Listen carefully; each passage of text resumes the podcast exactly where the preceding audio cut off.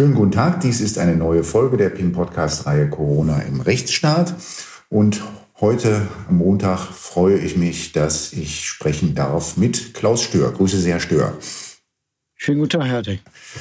Herr Stör, Sie sind ja im Augenblick ähm, viel in den Medien äh, zurzeit. Ich darf Sie kurz vorstellen, denjenigen, die vielleicht ähm, das noch nicht so mitbekommen haben. Äh, Sie sind äh, Epidemiologe ähm, und studierter Veterinär Veterinärmediziner ähm, und ähm, äh, haben äh, in ihrer früheren Tätigkeit waren Sie Leiter des Global Influenza Programms und der SARS-Forschungskoordination der WHO und danach äh, haben Sie in der Impfstoffentwicklung gearbeitet für Novartis, also ähm, von aus vielen, vielen Perspektiven auch mit den Themen zu tun, die uns zurzeit alle ähm, bewegen. Ähm, äh, ähm, ich habe heute gefunden, da wollte ich Sie zunächst mal darauf ansprechen, ich habe heute gefunden eine, ähm, äh, ein, es ist ein, ein, ein, Tweet unseres Bundesgesundheitsministeriums, ähm, wo es dann, wo es so schön heißt, ähm, wir sind alle diese Pandemie leid, aber das Virus ist noch nicht müde. Im Gegenteil, es nimmt mit den Mutationen gerade noch mal neu Anlauf. Deswegen sollten wir nicht müde werden, so schwer es fällt. So Jens Spahn gestern Abend bei Anne Will laut diesem Tweet. Wenn Sie sowas hören, was geht durch Ihren Kopf? Ja, das, ähm, das ist jetzt schwer zu fassen, weil das gibt natürlich sehr viel, eine große Emotion, wenn wir alle über die Pandemie sprechen. Äh, das Jahr ist schon lang gewesen. Das Tolle ist, es hat jetzt 83 Millionen äh, Epidemiologen, Virologen und Pandemiologen in Deutschland. Also wenn man irgendwas Positives sehen will, dann haben alle unheimlich viel gelernt über Virus und Impfstoffe und Pandemien.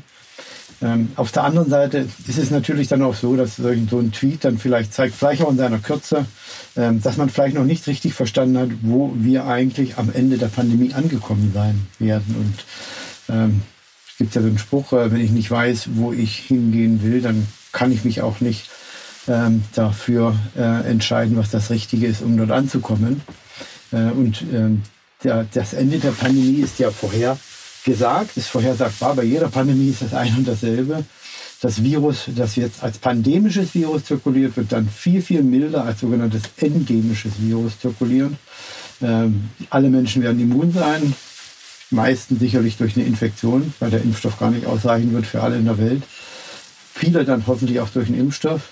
Und wenn alle geimpft sind oder immunisiert durch die äh, Infektion, die ja sich ja dann nicht vermeiden lässt über den Zeitraum, in vielen Ländern hat, sind ja schon mehr als 50 Prozent der Menschen auch immun. Wenn das soweit ist, dann haben wir alle Antikörper, dann haben wir alle eine Immunantwort und dann wird die Reinfektion, die bei uns allen auftreten wird, wir werden also uns alle infizieren, reinfizieren mehrmals in unserem Leben, die wird dann sehr mild verlaufen. So wie wir es jetzt bei den jetzigen Coronaviren, die ja schon zirkulieren bei Menschen, gibt es ja schon vier, genau der Fall ist. Keiner von Ihnen oder Ihren Zuhörern ähm, hat jemals über Coronaviren gehört, bevor da nicht 2003 dieser SARS-Ausbruch war. Aber 30 Prozent der Atemwegsinfektionen jeden Winter werden durch solche Coronaviren ähm, verursacht. Und die sind irgendwann mal, genau wie dieses Coronavirus, vom Tier auf Mensch übergegangen. Also wenn man den Endzustand nicht genau weiß, dann äh, kann man auch auf dem Weg dahin sich nicht so gut entscheiden, wie man da am besten ankommt. Ähm, deswegen, das Virus wird nicht müde werden. Das Virus zirkuliert äh, und das wird es die nächsten Jahrzehnte, Jahrhunderte, vielleicht auch Tausende machen, solange es Menschen gibt, ähm, weil es keine sterile Immunität gibt. Was richtig ist natürlich, der Weg durch die Pandemie ist lang. Die geht nicht, äh, die wird dann nicht, äh, wird erst dann zu Ende sein, wenn halt alle immun sind. Äh, wir haben den jetzt in Südafrika zum Beispiel, wo in einigen Townships schon 40 Prozent der Menschen Antikörper haben, dass auch immer wieder Ausbrüche auftreten. Selbst wenn in Deutschland im Sommer, zu Beginn des Sommers dann vielleicht, Mitte wegen der Impfung und auch wegen der weiteren Infektionen auch 30 Prozent immun sein werden, dann sind immer noch 70 Prozent völlig empfänglich. Das sind immer noch 56 Millionen. Das äh, wird äh, auch Ausbrüche geben. Man wird also auch bis zum Jahresende hindurch immer an den AHA-Regeln festhalten müssen. Das ist das Minimale, auch was unseren freiheitlichen Raum eigentlich einschränkt. Äh, und man wird sicherlich, ähm, vor allen Dingen, wenn der Winter im nächsten Jahr wieder losgeht, auch wieder Ausbrüche haben, auch im Sommer den einen oder anderen. Also das Virus begleitet uns noch lange. Wir müssen einen langen Atem haben. Was jetzt wichtig ist, ist, dass man den Menschen auch eine gewisse Positivagenda gibt, dass man ihnen zeigt, ähm, ja, wo geht's denn hin? Was werden, welche Maßnahmen werden wir dann ergreifen, wenn ähm, es jetzt wieder besser wird? Ähm, oder welche Maßnahmen müssen wir ergreifen, wenn die Welle wieder zunimmt? Und eine andere, vielleicht die dritte Gedanke, wenn ich das äh, höre äh, aus dem Bundesgesundheitsministerium, ist der Gedanke, was die Varianten betrifft. Ähm, da ähm, gibt es äh, wirklich auch völlig überzogene Vorstellungen. Äh, aber da können wir vielleicht nachher noch mhm. speziell zu reden. Gerne, gerne. Kurze Frage, ähm, was unterscheidet das äh, neue Coronavirus von den anderen? Ja, also äh, es gibt über 6000 schon verschiedene Varianten. Ach so, Sie meinen das äh, jetzige mhm. zirkulierende genau, Coronavirus? Genau, genau. Also das neue Coronavirus, das wir jetzt kennen, Covid-19 verursacht, dieses SARS-CoV-2-Virus, unterscheidet sich eigentlich wenig von den Varianten, die jetzt, äh, von den Viren, die jetzt schon zirkulieren. Es sind vier Viren, die haben ganz kryptische Namen, will ich Sie nicht mit langweilen. Äh, die sind auch irgendwann mal von dem äh, Menschen auf, aufs Tier übergesprungen, haben höchstwahrscheinlich nicht ganz so starke äh, Erkrankungen hervorgerufen ähm, wie das jetzige Virus, ähm, sind auch nicht so äh, prominent äh, in, die, in die Öffentlichkeit gekommen. Die, äh, einige von denen sind vielleicht schon vor Dutzende, vor, vor vielen Jahrzehnten erst aufgetreten. Also als man, da hat man vielleicht gesagt, wir haben einen, einen schlimmen Grippewinter. Äh, andere sind erst später gekommen, äh, vielleicht parallel auch mit äh, Influenza-Ausbrüchen gar nicht so sehr ähm, beobachtet worden. Aber das jetzige Virus ist natürlich hochinfektiös äh, und es verursacht schwere Erkrankungen, vor allen Dingen bei vorgeschädigten Personen. Ähm, und ähm, aber es wird dann, sehen wir ja jetzt schon, äh, bei der Reinfektion viel mildere Verläufe haben. Wir werden sicherlich nachher nochmal sprechen über Reinfektionen nach der Impfung und da ähm, passt dann das gut, ähm, sich vorzustellen, dass jede Reinfektion neu, nach, also nachdem man schon immun war durch eine, durch eine ähm, Impfung oder vielleicht durch eine Erstinfektion, dass diese Reinfektion viel, viel milder verläuft. Und ja, da können wir aber sicherlich noch mhm. was zu sagen. Gerne. Es gibt ja diese Initiative Zero Covid oder No Covid. Ähm, da soll es gewisse Abstufungen geben, die ähm, im Augenblick äh, sehr dafür wirbt, äh, doch eine äh, Strategie einzuschlagen nach dem Vorbild gewisser asiatischer Länder oder Australien und mhm. Neuseeland.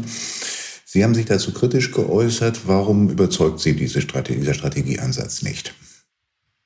Ja, es gibt ja zwei Unterschiede, die muss man schon trennen, auch wenn das schwer fällt, so ein bisschen, auch mir äh, ein bisschen schwer fällt. Also Zero-Covid heißt so viel wie, wir wollten ja gar keinen Covid haben, wir eliminieren das Virus. Äh, das ist ja völlig utopisch. Äh, ein pandemisches Virus konnten wir ja, konnte ja nicht in Wuhan gehalten werden, weil es sich weltweit ausgebreitet hat, trotz, trotz der drastischsten Maßnahmen, die man ergreifen konnte. Mehr als die Kollegen in Wuhan gemacht haben, kann man ja nicht machen, die ganze Stadt stilllegen. Und trotzdem ist das Virus weitergelaufen. Wenn wir in Deutschland jetzt was Ähnliches machen würden, ja gut, dann würden wir vielleicht eine Insel hier der, der ähm, ja, Covid-freien oder Covid-armen oder wie auch immer man das bezeichnen will, erreichen. Aber äh, da müssten ja alle rundherum mitmachen. Also das ist völlig illusorisch. No-Covid ist eine Strategie, wo man sagt, wir versuchen die Fälle so weit zu drücken, dass wir dann wieder lockern können. Äh, und jetzt, aber dann fehlt mir der Faden, weil ähm, wenn man wieder lockert, ähm, der Infektionsdruck ist ja im Winter noch da. Ähm, man muss sich das für mich so vorstellen wie ein Boot, was Löcher hat.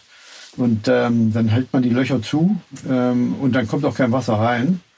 Ja, man kann auch Wasser wieder rauspumpen, aber wenn man die Hand vom Loch nimmt, dann sprudelt das wieder hinterher. Und so ist das auch mit dem Infektionsdruck hier. Das Virus verbreitet sich rasend schnell und die durch Abstand, AHA-Regeln, Hygieneregeln, durch äh, weniger Kontakte kann man halt die Anzahl der Erkrankungen reduzieren. Und wenn wir jetzt wieder mehr Kontakte haben, wird es wieder hochgehen. Also deswegen ist im Winter sehr schwer, diese 50er-Marke überhaupt zu erreichen. Das sehen wir jetzt. Wir hängen ja seit Anfang November in dem einen oder anderen Form vom Lockdown. Das geht jetzt drei Monate und soll wohl noch, noch einen Monat dauern. Sind wir bei vier Monate Lockdown und haben es noch nicht auf die 50er-Marke geschafft. Und wenn wir dann angekommen sind, dann müsste man die Marke halten. Und dann sind wir aber bei dem Bootbeispiel, wenn man die Hand dann also von den Löchern nimmt, wieder mehr Kontakte zulässt, wird die Zahl dann auch wieder steigen. Deswegen plädiere ich dafür, eine realistischere, ähm, einen realistischen Zielkorridor anzustreben, äh, indem man diese ähm, Infektionszahlen gut unter Kontrolle hat, Intensivstationen nicht volllaufen. Wir wollen keine Situation haben wie in England oder in Irland.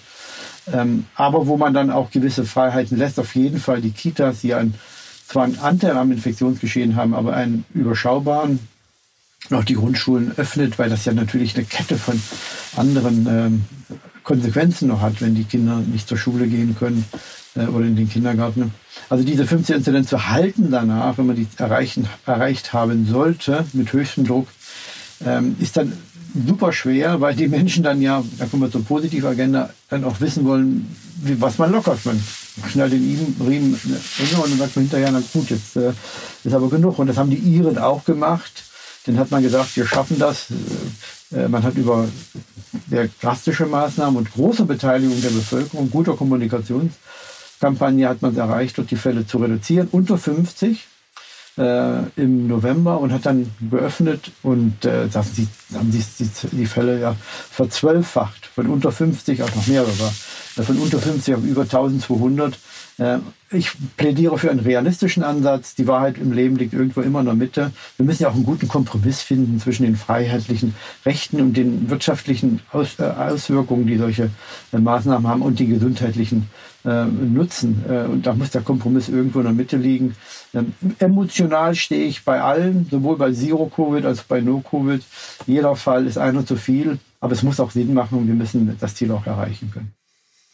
Jetzt äh, ist ja diese 50 ganz darauf ausgerichtet, auf die Kapazitäten der Gesundheitsämter und die Politik, so wie wir sie, die große politische Linie, soweit man davon sprechen kann, ähm, wie wir sie seit äh, Ende April haben, setzt auf Kontaktnachverfolgung durch die Gesundheitsämter, die möglich sei, so heißt es, wenn man auf die 50 dann herunter komme. Mhm. Wenn ich Sie richtig verstehe, in Interviews, die ich gelesen habe, sind Sie da auch ein bisschen skeptisch, was das Konzept der Kontaktnachverfolgung angeht. Können Sie das mal erklären, erläutern, was Sie da so von halten, mhm. von dieser Vorstellung? Ja, also ich bleibe bei, sehr gern bei den Fakten und Daten. Und wir haben ja im November gesehen, was passiert ist, als die Infektionsdruck durch den, durch den Winterbeginn höher geworden ist. Da hatten wir vorher 20 Fälle, 30, 40 pro Woche und die Gesundheitsämter haben langsam an ihre Kapazitätsgrenzen gekommen. Und dann äh, ist die Winterwelle, hat die Winterwelle begonnen. Und die Gesundheitsämter haben die Marke ja dann gerissen. Das ist aber nicht ihre Schuld sicherlich, die sind ja auch gar nicht dafür so richtig aufgestellt, äh, mit so hohen Inzidenzen umgeht. Im Sommer geht das schon, äh, im Winter ist es super schwer, weil die Kontakte alle ähm, so erheblich ähm, weil die Anzahl der Fälle so erheblich zunimmt.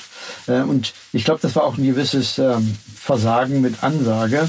Und so müsste man jetzt vielleicht mehrere Dinge sehen. Das erste wäre, ähm, die Ressourcen, die die Gesundheitsämter binden für die Kontaktnachverfolgung, vor allen Dingen jetzt im Winter, sind ja erheblich. Und die Gesundheitsämter sind ja eigentlich präventiv wirksame, äh, äh, zuwirkende Einrichtungen. Die müssen also nach Prävention arbeiten. Und ähm, sie hätten, denke ich, eine bessere Wirkung auf die schlimmen Auswirkungen der Pandemie gehabt, wenn sie in den Alten- und Pflegeheimen hätten helfen können, dort die Hygienekonzepte mit umzusetzen, zu entwerfen, mit umzusetzen, zu kontrollieren, ähm, als dass die Nachverfolgung ähm, erfolgt. Es hieß ja lückenlose Nachverfolgung. Ähm, das ist wichtig, zum Beispiel wenn es um Ausbrüche geht in solchen vulnerablen Gruppen. Aber ähm, hier ist natürlich auch die, die Eigenverantwortung bei den jüngeren Betroffenen zum Beispiel gefragt. Also ich könnte mir vorstellen, dass es für den allermeisten wohl vernünftig ist, wenn ich positiv getestet werde, dass ich sofort meine Familienmitglieder, meine Bekannten, Verwandten anrufe, die ich getroffen habe und meine Arbeitskollegen und denen sage, hier, passt mal auf, ähm, ich bin positiv, ich habe dich in den letzten zehn Tagen getroffen oder drei Tagen getroffen. Ähm, ich wollte, dass du das weißt. Also die Eigenverantwortung hat man auch gar nicht mehr ähm, gefördert und vor allen Dingen die die Ressourcen, die hochkompetenten Kollegen in den Gesundheitsämtern nicht mehr ähm, diese wichtige Arbeit in den, in den ähm, Alten- und Pflegeheimen erledigen lassen, aber auch in den, in den ähm, äh, Pflegediensten und in den Krankenhäusern. Die großen Krankenhäuser haben natürlich alle Hygienebeauftragte, ähm, aber die, die ähm, Gesundheitsämter spielen immer dort auch noch eine äh, große Rolle und die Todesfälle kommen nun mal über 30 Prozent, jetzt 40 Prozent aus den Alten- und Pflegeheimen. Da hätte man die, die ähm, Ressourcen besser investieren sollen. Ähm, und die Gesundheitsämter jetzt den schwarzen Peter zuzuschieben, wenn nach dem, ähm, äh, wenn wir die fünfte Zahl erreichen sollten, tatsächlich in den nächsten ja, zwei bis drei Wochen, dann hätten wir ja vier, vier Wochen, Lock, vier Monate Lockdown hinter uns, ähm, dass, ähm, wenn die tatsächlich erreichen sollten, dann den ähm, schwarzen Peter zuzuschieben, falls wir dann doch wieder reisen, das halte ich jetzt für nicht äh, vernünftig. Lassen Sie mich vielleicht noch eine Sache sagen zu der ähm, äh, Null-Covid-Strategie. Die Null-Covid-Strategie, damit kann man ja sich wissenschaftlich und, und auseinandersetzen, das finde ich ja auch gut. Aber ein Punkt ähm, äh, muss man wirklich aus verschiedenen Gründen ablehnen. Dort äh, wird gesagt, wir können die Alten- und Pflegeheime nicht schützen und deswegen müssen wir Zero-Covid in der Gesamtpopulation machen. Das halte ich nicht nur für ethisch höchst fragwürdig, sondern auch für zynisch und ein Schlag in das Gesicht der Kollegen, die in den Alten- und Pflegeheimen versuchen, die Hygienekonzepte umzusetzen. Äh, seit, äh, man darf auch nicht vergessen, die, das Drücken der Inzidenz, das läuft jetzt seit drei Monaten, fast vier Monaten bald. Und äh, wir haben es in vier Monaten nicht geschafft, die Inzidenz so weit runterzubringen, dass, ähm, dass das dieses Ziel erreicht wird, auch nur annähernd. Und in derselben Zeit sind Tausende von Menschen in Alten- Pflegeheimen gestorben weil man die Priorität dort nicht richtig äh, setzen wollte oder konnte.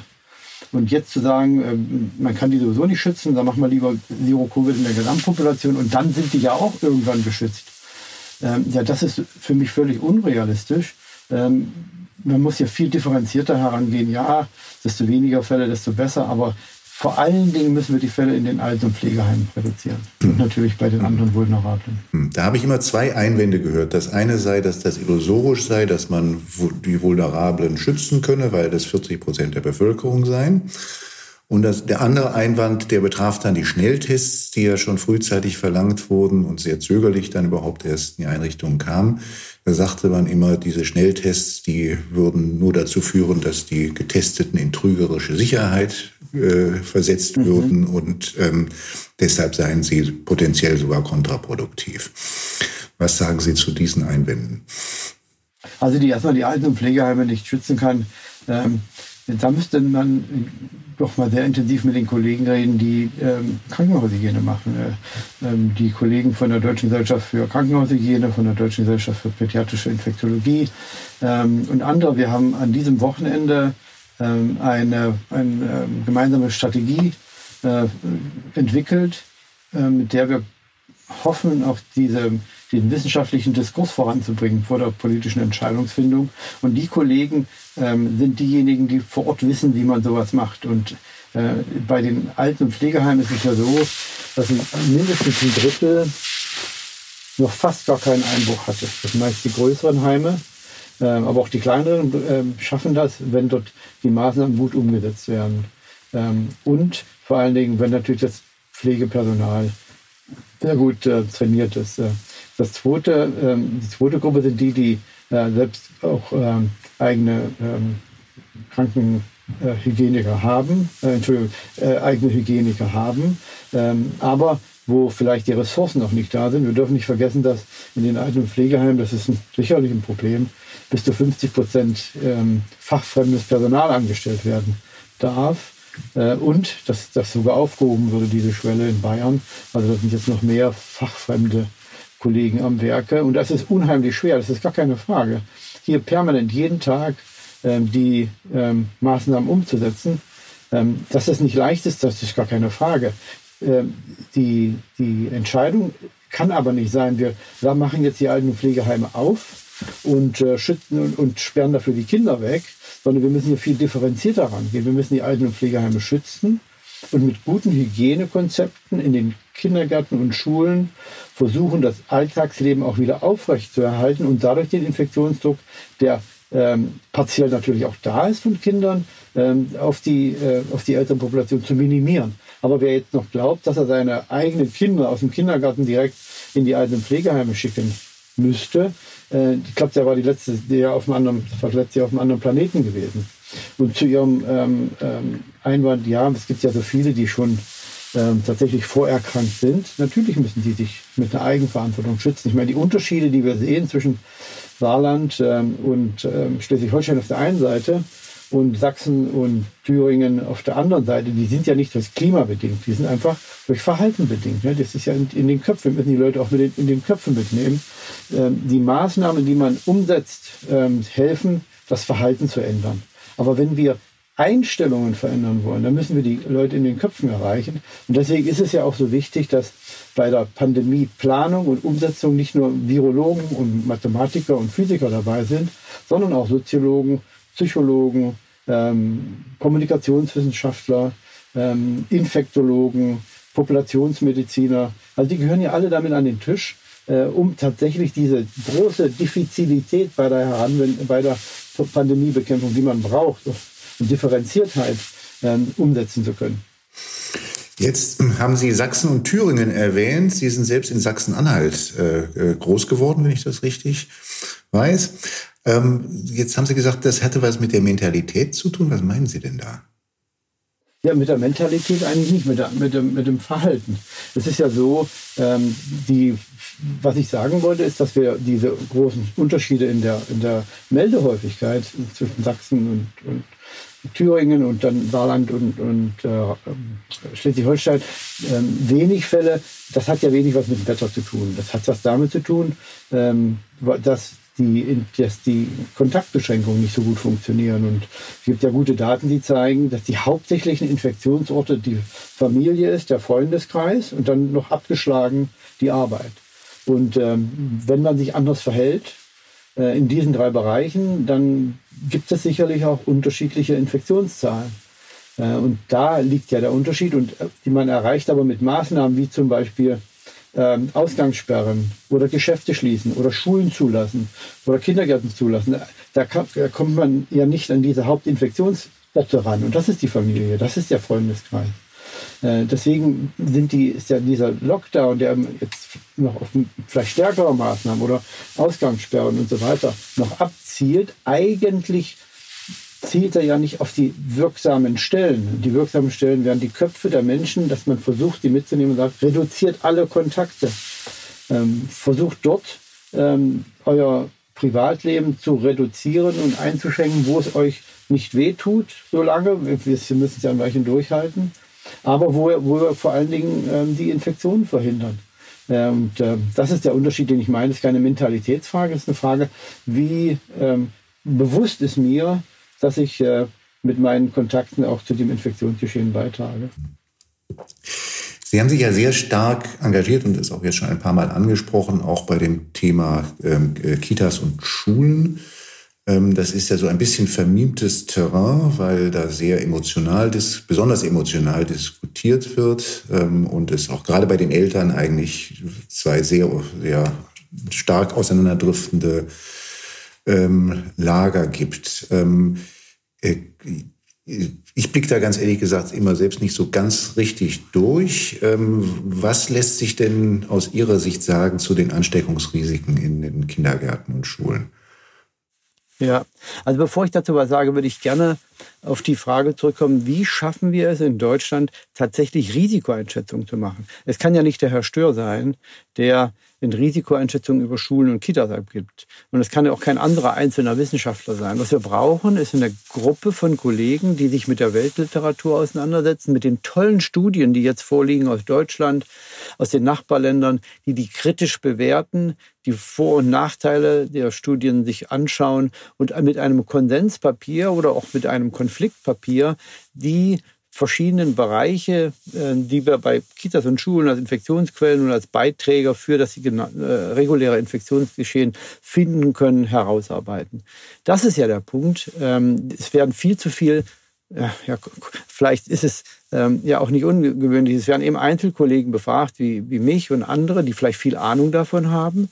Aber keiner von uns äh, ist meines Erachtens ausreichend ähm, vorbereitet, diese Frage für Deutschland zu beantworten. Da müssen die Pädiater mit dazu, da müssen die Kollegen, die die Kindergärten und Schulen auch betreuen, mit dazu, da müssen Infektologen dazu, da müssen die Hygieniker mit dazu und dann müssen die sich zusammenraufen und versuchen, für Deutschland ein, ein Konzept zu erarbeiten.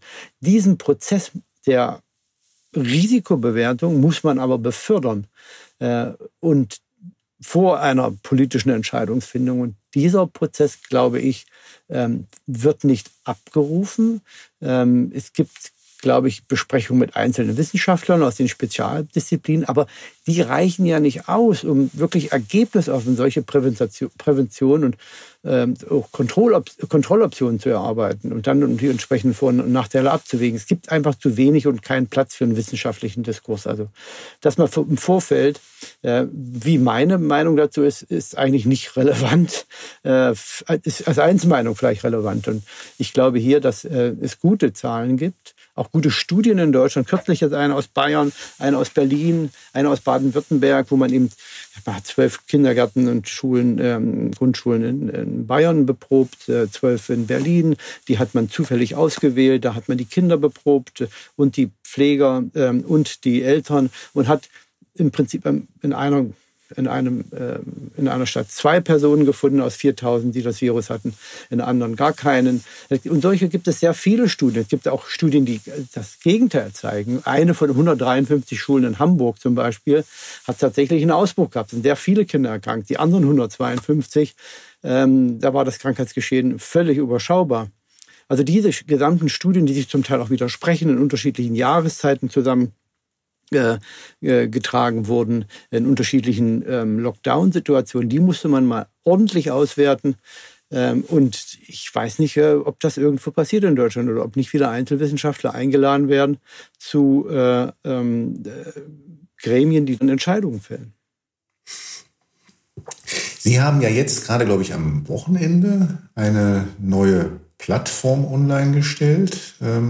So verstehe ich sie jedenfalls äh, covid-strategie.de, wo Sie mit einem äh, Kreis von Wissenschaftlern dann auch jetzt, glaube ich, gestern gerade einen Stufenplan vorgestellt haben. Ähm, was hat Sie dazu be be bewegt, ähm, diese Plattform mhm. zu gründen und was ist ähm, äh, der Gedanke hinter dem Stufenplan?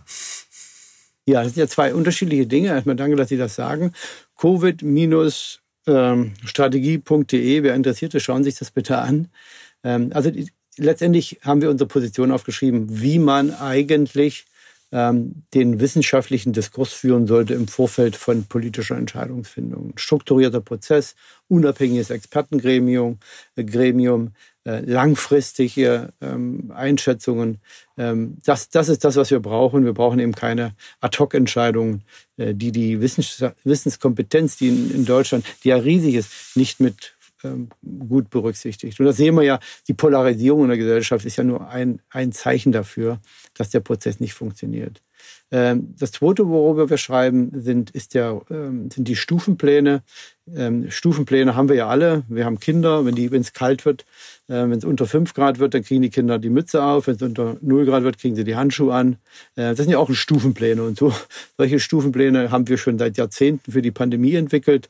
Ähm, und ähm, da passt man die, da passt man die Maßnahmen an, die entsprechende Gesundheitssituation an. Wenn viele erkranken, wenn die Krankenhäuser volllaufen, äh, wenn Personen sterben, dann muss man die Maßnahmen anziehen und in die andere Richtung geht, dann werden sie gelockert. Man muss aber transparent so etwas vermitteln vermitteln und man muss die Kennziffern, diese Erfolgskennziffern auch ähm, äh, natürlich berechnen und der gegenwärtige Meldestatus sieben Tage Inzidenz ist eigentlich für die Bekämpfung nicht geeignet, äh, weil natürlich viel zu viele Parameter eine Rolle spielen. Es ist eigentlich für die Bekämpfung in Alten- und Pflegeheimen nicht so relevant, wie viel Kinder und Jugendliche erkranken, wenn man natürlich das Risiko abgeschätzt hat, wie die Infektionen weitergegeben werden. Also hier müssen es Risikogruppen und altersgruppenspezifische Inzidenzen geben, die man berücksichtigt. Hier muss man den R-Wert äh, in seinem Trend beurteilen. Ist er jetzt weit über Null? Ist er gering über Null? In welche Richtung geht er? Wie viel von, dem, äh, von der Krankenhauskapazität ist schon belegt? Wie hoch ist die Intensivstationsauslastung? Daraus kann man Werte ermitteln, die einfach sind. Dann teilt man die Risiko Spektrum in sieben Stufen ein, von mir aus eins bis sieben. Und sieben muss man halt alles schließen, ganz schlimm, Krisensituation. Eins braucht man nur Maske tragen. Und alles, was dazwischen ist, ja, da kann man sich, können sich Ihre Hörer ja vorstellen, da muss man das halt variieren. Ähm, so wie bei dem Kind mit der Temperatur, zieht man mehr an oder zieht man weniger an, so wird man auch die Maßnahmen transparent, vorhersagbar entwickeln. Wenn wir also sehen, dass eine bestimmte hohe Anzahl von Personen in die Krankenhäuser kommt, dann muss man eben mehr tun. Und die äh, Evaluierung erfolgt dann alle drei bis vier Wochen. Dann sieht man, wo man steht und passt die Maßnahmen an. Das ist also ähm, so ist kein Rocket Science, ähm, sondern das sind alles ganz normale äh, Strategien, um ein dynamisches Krankheitsgeschehen über einen längeren Zeitraum zu beherrschen.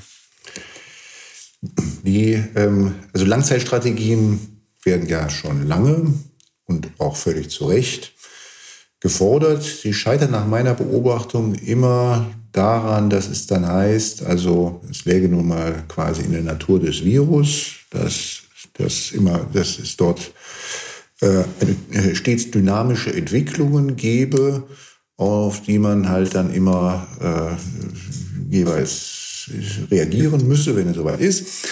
Und mhm. ähm, deshalb ähm, habe man gar keine andere Wahl, als, wie es dann immer heißt, auf Sicht zu fahren.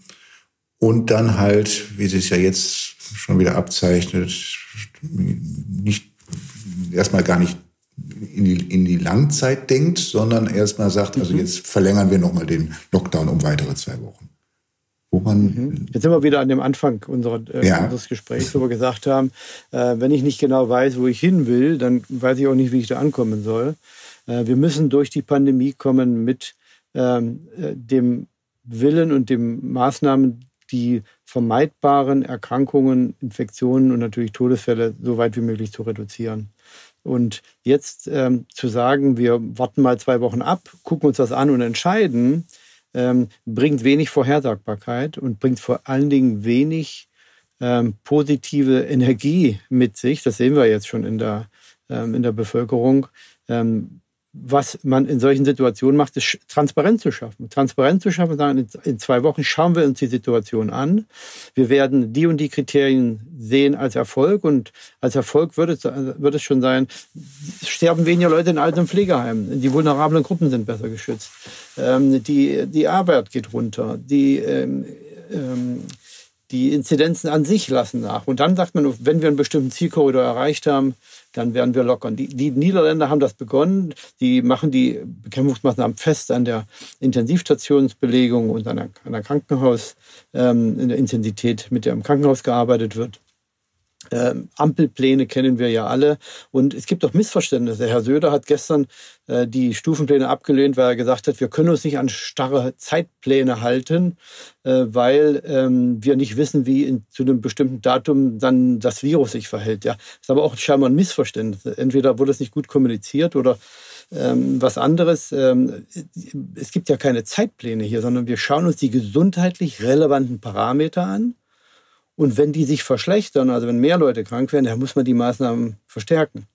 Und dann ganz transparent sagen, hier guck mal, das sind die drei Sachen, die wir dann mehr machen, wenn es schlimmer wird. Und wenn es besser wird, dann sind das die zwei Sachen oder drei, die wir dann lockern. Ähm, das hat weniger was mit Datum zu tun, sondern mit einer elastischen Anpassung der Maßnahmen an die sich verändernde Gesundheitssituation.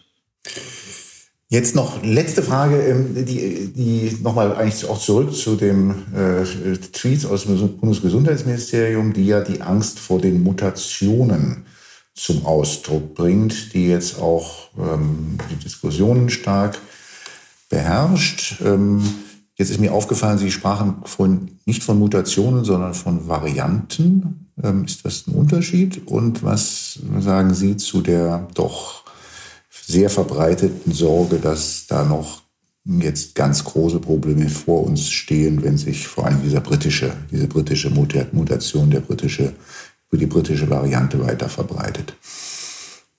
Ja, es ist tatsächlich so, RNA-Viren, das ist ja so ein RNA-Virus, die, die mutieren tatsächlich. Ähm, ich habe den großen Nachteil, dass ich über zehn Jahre das Welt-Influenza-Programm geleitet habe, äh, mit über 120 Laboren in vielen Ländern. Die haben jedes Jahr über 200.000 Proben genommen, äh, viele tausend Viren isoliert und jedes Jahr hatten wir Dutzende, Hunderte solcher Varianten, Tausende Varianten, ähm, die dann entstehen und die zirkulieren für begrenzten Zeitraum in einer bestimmten Region, verschwinden dann wieder, andere zirkulieren äh, auf in groß, größer, vielleicht großflächiger äh, und über einen längeren Zeitraum und sehr selten, äh, ein, zwei äh, im Jahr oder vielleicht nur alle zwei Jahre, ähm, übernehmen dann die Dominanz weltweit und verdrängen die anderen Stämme. Äh, das ist also nichts Normales, das passiert. Das wird auch jetzt bei dem Coronavirus so passieren. Und aus meiner Erfahrung heraus bin ich vielleicht weit weniger ähm, besorgt und im Katastrophen- Panikmodus wie, wie einige andere. Was wir sehen mit diesen Varianten und warum wir die Varianten nennen, ist eben, dass, es, dass man auch diesen Begriff Mutante, das hat ja so ein bisschen eine Konnotation und ganz Schlimmes, rausnimmt, dass die Varianten bewertet werden müssen, nicht nach der Anzahl der Aminosäuren fehlen und nicht, wie viele Aminosäuren ersetzt oder, oder, oder verschwunden sind, sondern die müssen bewertet werden nach ihrem äh, Einfluss auf den Schutz der Bevölkerung. Wie viel wird sich ändern, wenn diese Varianten dominieren? Äh, und das sehen wir ja, dass das ähm, relativ deutlich ist. In England und auch in Irland haben die Fälle ja explosionsartig zugenommen. In Irland hat die, äh, die Variante B117 hat dort nichts damit zu tun gehabt. Ähm, der Gesundheitsminister oder beziehungsweise Chief Medical Officer hat das eindeutig gesagt. Der Anstieg in, in, Irland hat nur etwas mit sozialen Verhaltensänderungen zu tun. Erst später ist die Variante dann reingekommen. Und das Interessante ist jetzt, ähm, in Irland nehmen die Fälle exponentiell ab, haben um vier Fünftel abgenommen, also um 80 Prozent abgenommen innerhalb von drei Wochen. Und die, der Anteil der Variante hat zugenommen. Und das, eh, dasselbe sehen wir in England, äh, Drittel Abnahme. Variante hat das fast jetzt vollständig dominiert. Wir sehen eine lineare Abnahme in Dänemark mit, bei gleichzeitiger exponentiellen anteilmäßigen Zunahme der Variante. Also wir müssen das immer aus dem Blickwinkel der Bekämpfung sehen. Ähm, und ähm, die wissenschaftlichen Ergebnisse in den Laboren und die Modelle, die gemacht worden sind, wissenschaftlich interessant, aber für die Bekämpfung haben sie eben nicht die Relevanz. Äh, das muss man immer im Hinterkopf behalten. Ähm, die in den ähm, Modellen und auch in einigen ähm, epidemiologischen Untersuchungen gefundene erhöhte Übertragungsfähigkeit hat sich ja von 70 Prozent jetzt reduziert schon auf 20 Prozent. Das heißt, 100 Personen stecken halt nicht, wenn der R-Wert bei 1 liegt, nicht 100 mehr an, sondern äh, vielleicht 120. Der R-Wert liegt weit unter eins jetzt schon äh, in England und Irland ähm, ähm, etwas unter, vielleicht Deutschland, muss ich mir nochmal genau anschauen, aber ich glaube in der Größenordnung selbst wie Deutschland, obwohl die Variante dort bei Weitem dominiert. Also wir sollten hier wirklich so ein bisschen die Kirche im Dorf lassen. Die Kirche im Dorf lassen, das ist, glaube ich, ein sehr treffendes äh, Schlusswort zu diesem Gespräch, das für mich sehr, sehr aufschlussreich und informativ war. Vielen, vielen herzlichen Dank, Herr Stör, und alles und gutes Gelingen mit Ihrem äh, Vorhaben äh, der Covid-Strategie. Das finde ich gut. Mhm. Ich bedanke mich bei Ihnen.